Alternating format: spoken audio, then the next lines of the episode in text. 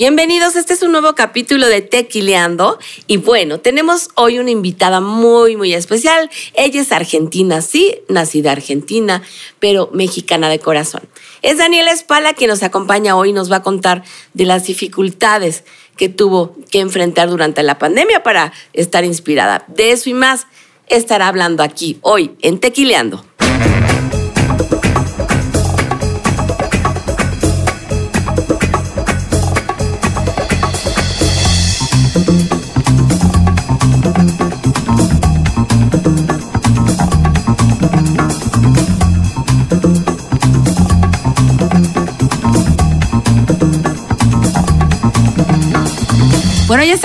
Comenzando tequileando nuestro podcast de Urbanda y tenemos una invitada muy especial. Eh, llega desde Argentina, desde Córdoba, para ser exactos. Daniela Espala, qué gusto tenerte aquí en Tequileando en México. Y bueno, pues antes de que yo la, robé unos minutos antes de su shooting porque vas a ver que te va a encantar. De verdad, yo creo que todos, todos los que han pasado por aquí han salido felices. Espero que tú también. Bienvenida, Daniela, Muchas a México, a Tequileando. Y bueno, pues vamos a platicar un ratito. ¿Te late? Sí, me encanta. Oye, pues la verdad es que eh, estaba platicando.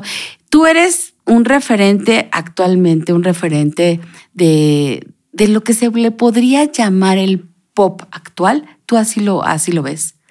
no sé si el pop actual, para mí el pop actual es el urbano, ¿no? Es que ha cambiado tanto todo, ¿verdad? Ha cambiado em, tanto. Pero, pero creo que de la canción romántica sí me puedo sentir un referente. exacto, exacto porque yo creo que eso, eso hay que defenderlo mucho, ¿no? El amor siempre será, siempre será bienvenido. Yo creo que eso, eso nunca va a pasar de moda, ni va a cambiar de estilo. Eso siempre va a estar ahí. Sí, sí, me, he metido mucho escribiendo sobre, sobre lo que pasa cuando cuando la gente se separa, cuando, cuando las cosas no funcionan, cuando uno se empieza a dar cuenta de que, de que es mejor seguir adelante, como ese tipo de cosas. He escrito, he escrito mucho sobre eso, he explorado mucho sobre eso, también a partir de, de, mm, cosas que me han pasado. Eso te iba a decir, a partir de vivencias. Sí, sí, claro. Sí. Y, mm, y también, claro, me, me, me identifiqué mucho con eso y, uno de mis, de mis trabajos más importantes de los últimos años ha sido tratar de, salir de ese lugar, ¿no? Como de escribir siempre, de la ruptura, de la cosa que no funciona. Y, escribir un poco más desde mí, desde, desde las cosas lindas también de, lo que pasa en, las relaciones, no solo de, de, la nostalgia cuando ya no están. Así es. Fíjate, ese, ese, ese título de camas separadas, que, qué fuerte, pero qué cierto. Y desde, yo creo que desde tiempos legendarios se usa eso, ¿no? El, antes los matrimonios, de hecho, dormían en camas separadas. Después durmieron en una cama matrimonial que se inventó para estar juntos. Claro. Que al final de cuentas, en una relación, acaba siendo una, una cama matrimonial, pero una cama separada. Sí. Qué fuerte todo esto, sí, Claro, claro. Sí. Por ejemplo, en, en, la canción y en el disco, la idea de camas separadas era, o sea, la cama seguía siendo una cama completa. Exacto. Pero la distancia también entre la pareja eh, era como lo mismo que estar durmiendo en cama separada. Así es, ¿no? Así es, solamente que durmiendo con el enemigo. durmiendo con el enemigo y, qué fuerte, ¿no? Porque la verdad es que estas cosas suceden a diario y, no mucha gente se atreve a, hablar de eso o a platicarlo o, a compartirlo. Y yo creo que, que es bien importante el pues el terminar con una relación en el, momento que se debe de terminar, ¿no? Sí, sí. Sí, sobre todo por, por, por una sanidad, ¿no? Sanidad mental y también de la relación en sí, como salvar, salvar lo bueno que tuvo la relación en el momento indicado. Así es porque digo, obviamente una relación tuvo que haber tenido momentos buenos, ¿no? Exacto, sí. Después llegaron los malos porque a lo mejor, digo, no es culpa nada más de una parte, siempre para pelear se necesitan dos, ¿no? Y son desencuentros.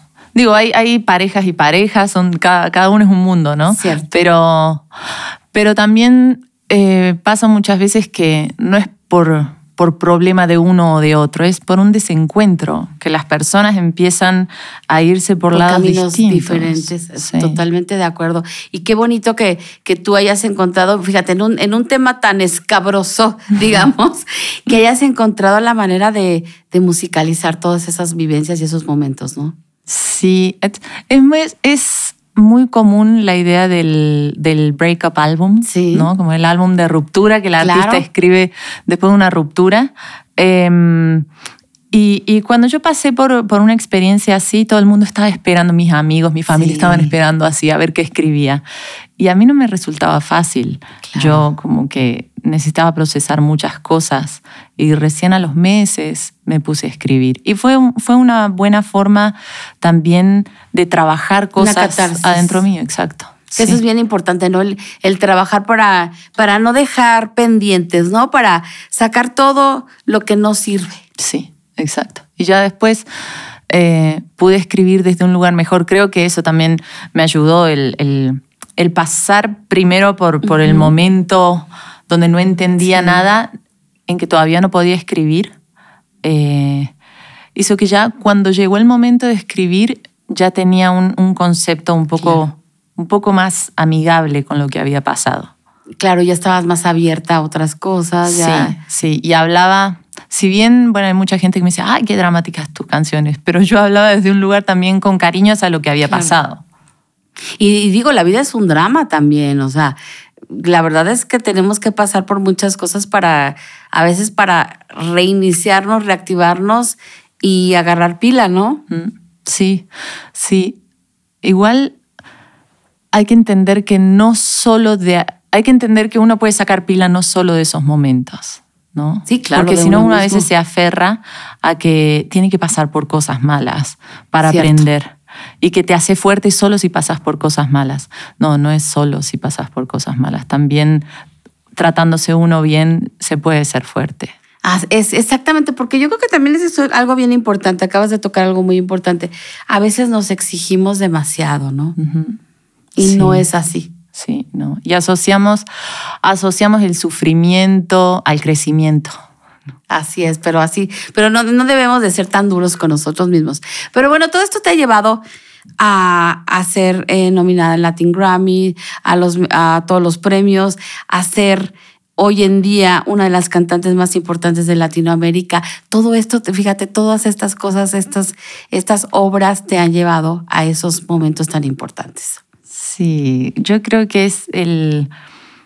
Empecé a conectar con la gente cuando empecé a, a, a dejar pantallas que Sí. ponía, ¿no? Como a, a- a ser más honesta, a ser un poquito más transparente con lo que me pasaba.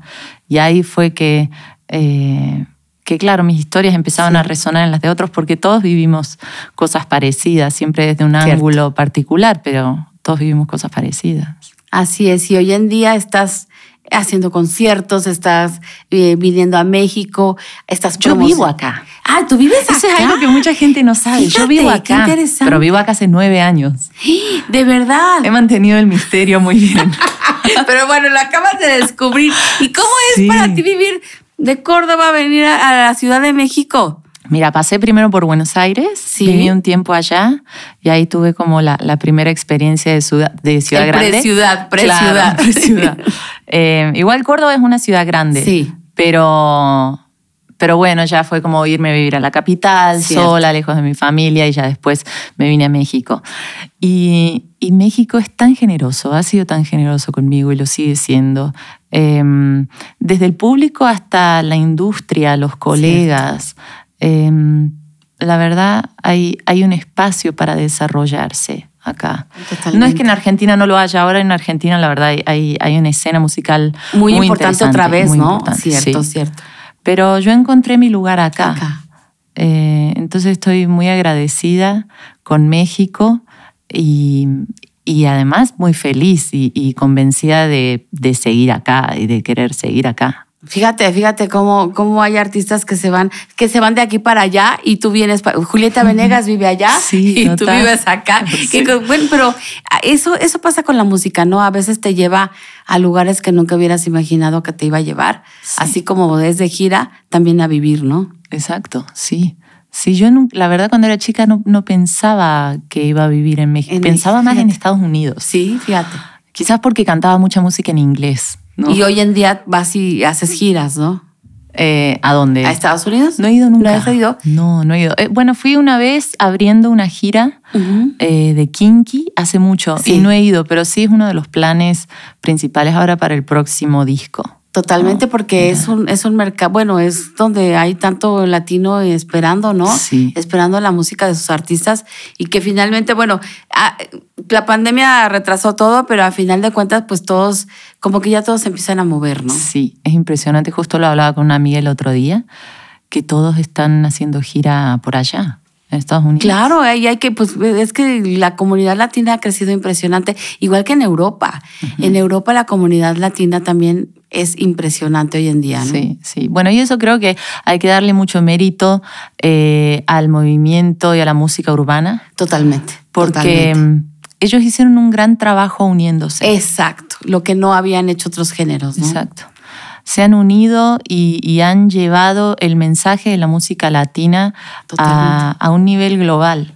Totalmente, porque hoy en día todo mundo, así que todo el mundo a nivel global sabe, sabe hasta cantar en español. A lo mejor no saben hablar en español, pero saben cantar en español, ¿no? Sí. Y eso sí se lo debemos, la verdad, a, a los colombianos, a los puertorriqueños y a, y a todos aquellos que empujaron con unión, ¿no? Exacto, Unión hoy en día. Y que eso ha sido un ejemplo para que en este momento se hagan colaboraciones muy importantes, ¿no? Sí. ¿Tú tienes alguna en puerta? Eh, no, yo ahora estoy grabando el disco y estoy pensando a quién, quién? con quién. sí. Eh, yo creo que, que una, una colaboración reciente, que, bueno, reciente, tiene un par de años, que me, que me dio mucho fue la colaboración que hicimos con este man. Así es, así eh, es. En 2020 de Te alejas más de mí. Y es, y es una colaboración donde él me hizo sentir parte, yo también entré con muchas ganas y, Y unieron creo, dos sí, mundos, y- y, creo que eso es, eso es lo, que, lo que nos enseñan las colaboraciones del, del género urbano. ¿no? Que, que no es como que, ah, bueno, colaboré con tal, salió y, y ya. Y ya. ¿no? Es como que agarran la bandera Totalmente. de esa canción con el otro artista. Así es. Eh, y ahora que estoy haciendo disco tengo muchas ganas de, de hacer colaboraciones, pero estoy todavía como con el abanico ahí medio Pensando abierto. quién podría ser. Sí. ¿Tienes alguno, alguno en, la, en la mente que digas, tiene que ser, eh, lo mí- quiero? A mí, la verdad, Nati Peluso me encantaría. Soy muy fan. Ok, ok. Pero, pero bueno, no sé, nunca, nunca he, me he acercado a ella ni nada.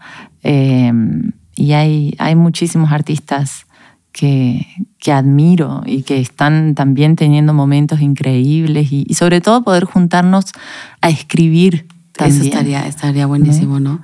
A Sí. juntar dos ideas que debe ser maravilloso. Entonces, ¿estás en el proceso del disco Sí. que lo podríamos tener este mismo año? No, yo creo que este año vamos a empezar a tener sencillos. Ok.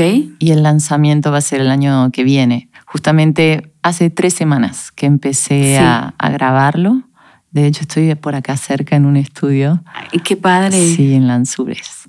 Y, y estoy, estoy pasándola muy bien. Ha Te lo sido estás llevando proceso- tranquilo, tra- exacto. Sí, ha sido un proceso más largo que, Sí. otros, que para otros discos. Creo que la pandemia también hizo que me perdiera, Sí. ¿no? Como no entendía nada. Sí, nadie, yo creo que estábamos como no, no entendiendo y choqueados. Sí, me, me- me costó mucho hacer Sí. música en pandemia. ¿En serio? Sí.